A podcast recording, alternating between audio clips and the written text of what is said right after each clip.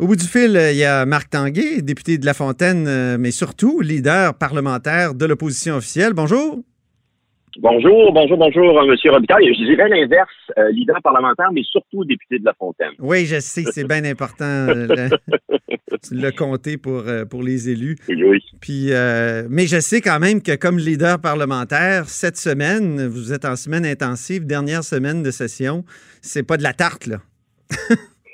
Non, exactement, exactement. Et euh, donc, c'est fin de session euh, très, très particulière parce que nous fonctionnons sous une entente qui nous permet de travailler euh, à effectif réduit. Alors, on a dû euh, s'entendre sur le fonctionnement, effectif réduit, les votes et tout ça. Et surtout, on, nous nous étions entendus le 13 mai sur un menu législatif toujours en ayant en tête que le gouvernement peut, s'il le juge absolument nécessaire, déposer un projet de loi euh, qui viendrait euh, répondre de façon euh, urgente à la crise.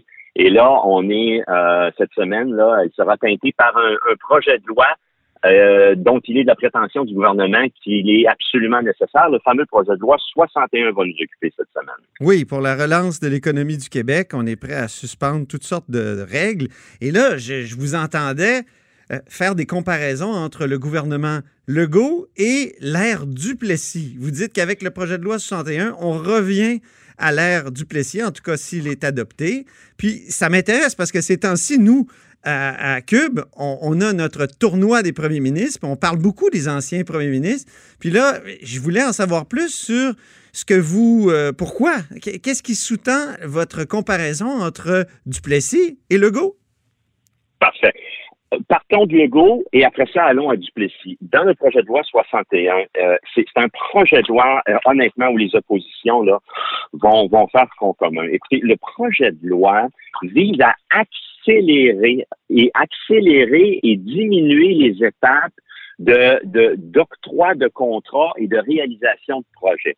Autrement dit, en matière environnementale, vous le savez qu'avant de couler du béton dans un champ, il y a des BAP, des bureaux d'audience publique sur l'environnement, il y a des délais, il y a des règles. Si on veut écourter les délais, aller bien, bien, bien vite. Au niveau de l'expropriation également, on veut écourter les délais, on veut même éliminer les contestations. Et le ministre lui-même va dire combien il va vous donner pour votre terrain pour aller bien, bien vite. Et à cela s'ajoute le fait que ça se ferait dans un état d'urgence permanente, euh, un état permanent d'urgence ou jusqu'à ce que le gouvernement ait décrété qu'il n'y avait plus, lui, euh, d'urgence. Et l'état d'urgence, vous le savez, donne tous les pouvoirs au presque au gouvernement. Il peut fermer des commerces, il peut fermer des régions, il peut s'accaparer des biens, et ainsi de suite. Mais il le ferait dans ce contexte-là et il serait sur le Sunday. Il y a un article qui dit que le gouvernement, dans tout ce qu'il ferait, ne pourrait pas être poursuivi. Le lien avec Duplessis est le suivant.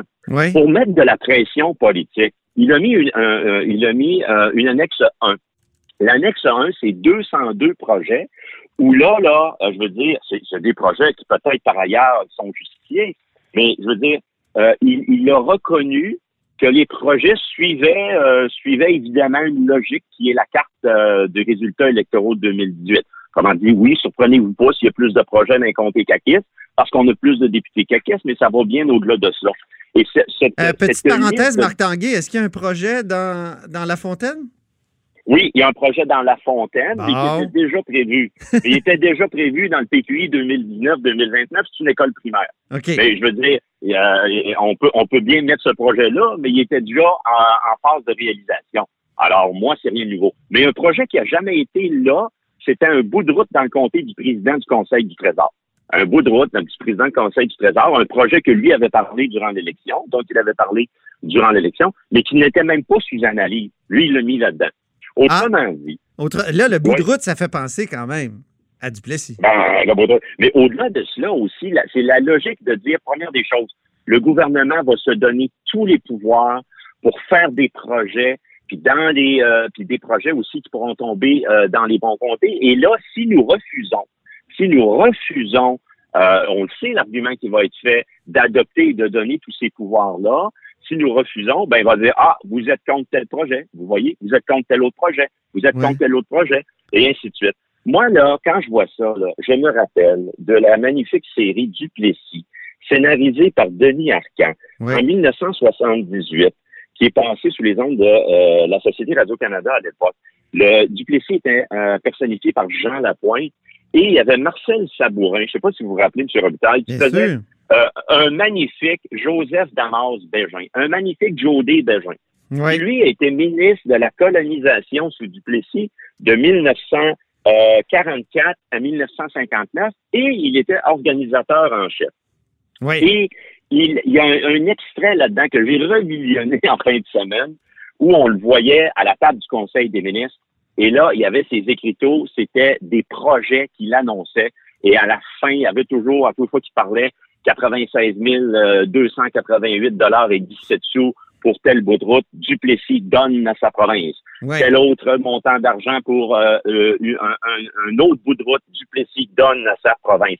Et ça m'a fait penser à l'exposition en 2011-2012 au Musée québécois de la culture populaire, musée de Trois-Rivières, parce que Duplessis avait son à Trois-Rivières, qui est intitulé Duplessis donne à sa province. Alors, quand je vois ça, Duplessis, si on le résume, là, sur cet aspect-là, Duplessis, c'était un premier ministre qui en est extrêmement large, qui euh, centralisait les pouvoirs autour de sa personne, autour de son cabinet, qui ne qui n'endurait pas la contestation et les contre-pouvoirs.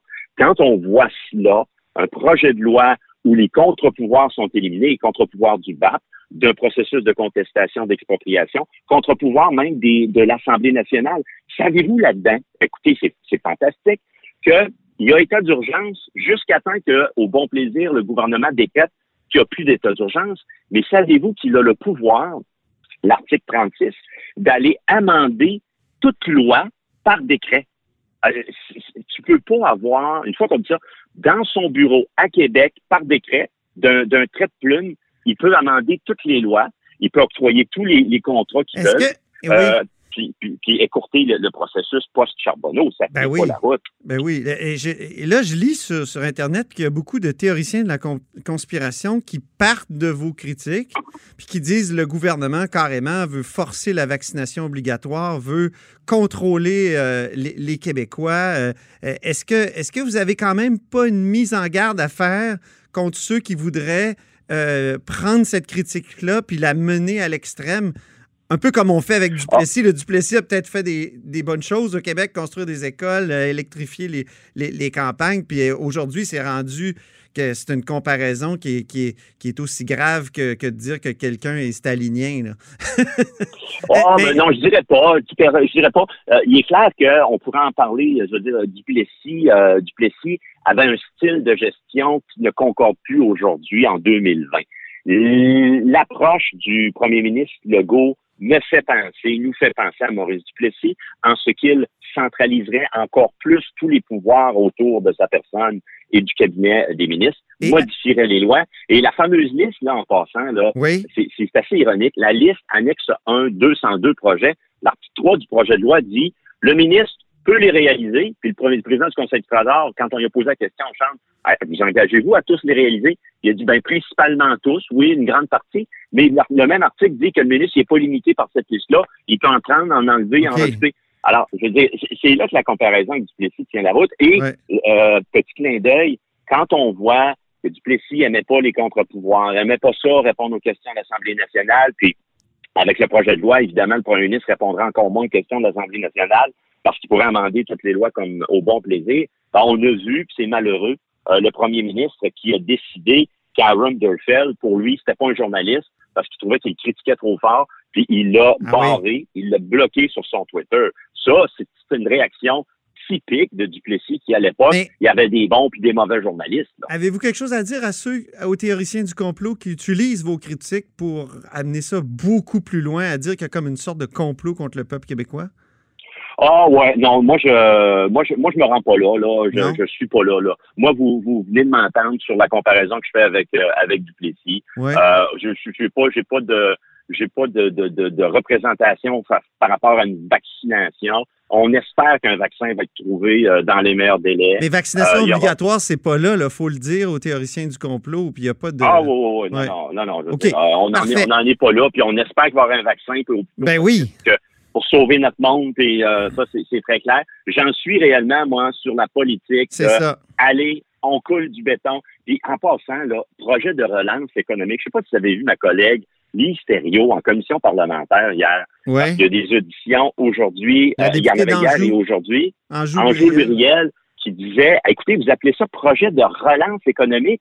Quel est le pourcentage du PIB lié aux infrastructures? C'est 5% Alors, on va l'appeler le projet de loi là, qui pourrait modifier toutes les lois, pas juste les lois pour les infrastructures. Ben, c'est pas une véritable relance. C'est un élément de relance des infrastructures. Mais ce n'est que 5% C'est un 5% très substantiel. Mais la relance, va falloir l'imaginer un peu partout avec nos restaurants, nos bars, nos commerces de détail et ainsi de suite. Là. Les PME, les PME sont la majorité des emplois, puis la majorité des PME sont pas des infrastructures, là. Puis là, ça ferme, là. Alors, relance économique, projet de loi qui vise des, des programmes, des, des projets d'infrastructure à la sauce du Plessis. Écoutez, ça passe pas la rente. Et Une on est en Oui, allez, oui. Dernier élément.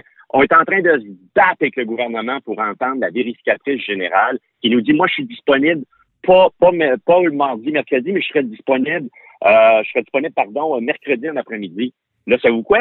Là, euh, on essaie d'entendre la vérificatrice générale et le barreau. On veut les entendre euh, mercredi ou jeudi. Là, le gouvernement dit, ah, ben, si vous voulez les entendre, là, faut, faut absolument que vous nous donniez le principe, que vous vous engagez à adopter le principe d'ici vendredi du projet de loi. On, Ouais. on peut-tu, on peut-tu exister comme contre-pouvoir puis auditionner la vérificatrice générale sans se faire euh, imposer euh, un baillon? En terminant, Marc Tanguay, évidemment, il y a des photos qui circulent de vous à côté de Jean Charest. C'est normal, c'était votre chef. Et, et Ah vous oui. êtes quand même le député de La Fontaine, donc vous avez succédé à qui? À Tony Tomassi.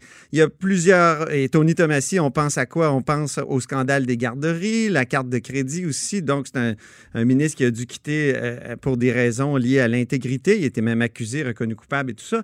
Donc, là, que, répondez-vous aux gens qui disent, ben là, ils accusent euh, Legault d'être Duplessis, mais eux, ils ont été Charret. C'est ça qui a créé la commission Charbonneau. Qui, nous, on a fait un livre au bureau d'enquête sur l'ère Charret où on a vu qu'il y avait toutes sortes de questions euh, et, et de pratiques douteuses à l'époque. Qu'est-ce que vous répondez à ceux qui disent, ben, il n'est pas bien placé pour donner des leçons? Ben, non, non, non, je pense, je pense que je veux dire, d'un, je pense pas que je me pose en donneur de leçons. Je pense que je fais mon travail de député honnêtement. OK? en soulevant les écueils énormes. On vient de résumer là, les 54 articles du projet de loi 61. Ouais. C'est ça le projet de loi 61. On, on- on parle, euh, on parle euh, du passé. Il y a eu pour beaucoup, pour le monde municipal, la commission Charbonneau qui nous a permis de, euh, de consolider de, et, et, et, et ça, le gouvernement libéral à l'époque y avait de renforcer nos lois en matière d'octroi et de suivi des contrats. C'est un gouvernement libéral qui notamment a fait adopter la loi sur le bureau des enquêtes au niveau euh, de l'octroi des contrats et au niveau du BIG de Montréal.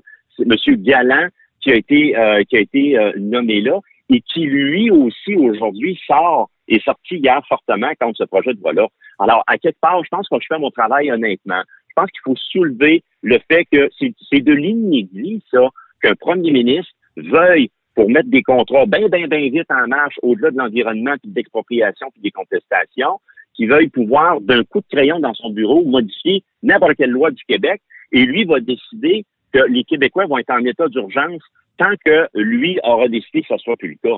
Euh, je ne sais pas si vous avez vu passer sur Internet une pétition contre le projet de loi 61. Ils sont rendus au-dessus de 60 000 Québécoises et Québécois qui l'ont signé Ouais. sur euh, change.org.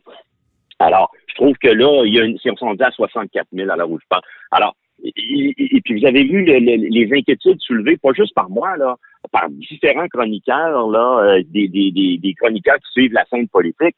Ça, ça tient pas là-bas. C'est trop de pouvoir. Alors, oui, nous, on est prêts. Bref, je suis pas en train de dire qu'on est pas là. On est là pour travailler, M. Robitaille. Euh, L'opposition officielle libérale, s'il y a quelque chose de bon dans le projet de loi, on est prêt à en discuter et à l'adopter. Mais tous ces éléments-là devront être retirés du projet de loi. Ça ne tient pas la route. On ne peut pas donner tous les pouvoirs parce que savez-vous quoi? Là, je boucle la boucle. On serait euh, véritablement, sous cet angle-là, à un retour à Maurice Duplessis. Très bien. Merci beaucoup, Marc Tanguay. Bienvenue, portez-vous bien. Leader du gouvernement et député de La Fontaine, vous êtes à l'écoute de là-haut sur la colline.